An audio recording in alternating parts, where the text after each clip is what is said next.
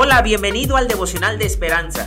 Creemos que en este tiempo Dios hablará a tu vida y que tú puedes hablar con Dios. Así que prepárate para un tiempo especial.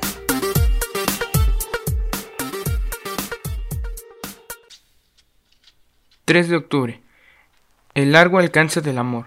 El autor nos narra Mariley es un tiburón blanco de 1.80 metros de largo y casi 1.600 kilogramos de peso al que los oceanográficos le colocaron una identificación en 2012 y que se desplazaba por la costa este de los Estados Unidos.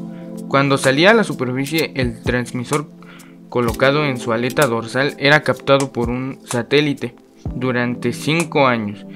Desde investigadores a surfistas podían ver en línea todos sus movimientos. Se pudo seguir su rastro durante unos 65 mil kilómetros hasta que un día la señal se detuvo, probablemente porque la batería del transmisor se gastó. El conocimiento humano y la tecnología llegan solo hasta cierto punto. Los que seguían a Marily la perdieron, pero ni tú ni yo podemos evitar nunca que Dios sepa todo lo que sucede en cada instante de nuestra vida. David oró, ¿a dónde me iré de tu espíritu?